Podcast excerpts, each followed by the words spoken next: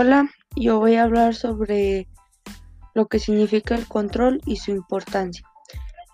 El control es la etapa clave que permite a las organizaciones poder mejorar y rectificar sobre aquellos posibles errores que se hayan podido generar en las distintas fases del trabajo.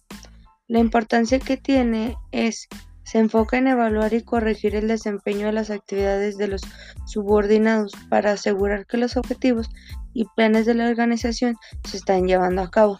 Y aquí puede deducirse la gran importancia que tiene el control, pues, ah, pues es solo a través de esta función que lograremos precisar si lo, realizado se, ajusta a lo planeado y en caso de existir desviaciones, identificar los responsables y corregir dichos errores. Sin embargo, es conveniente recordar que no debe existir solo el control, sino que al igual que el planteamiento debe ser por lo menos una parte, una labor de, de prevención.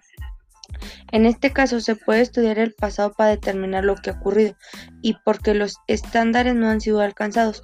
De esta manera se puede adaptar las medidas necesarias para que en el futuro no se cometan los errores del pasado.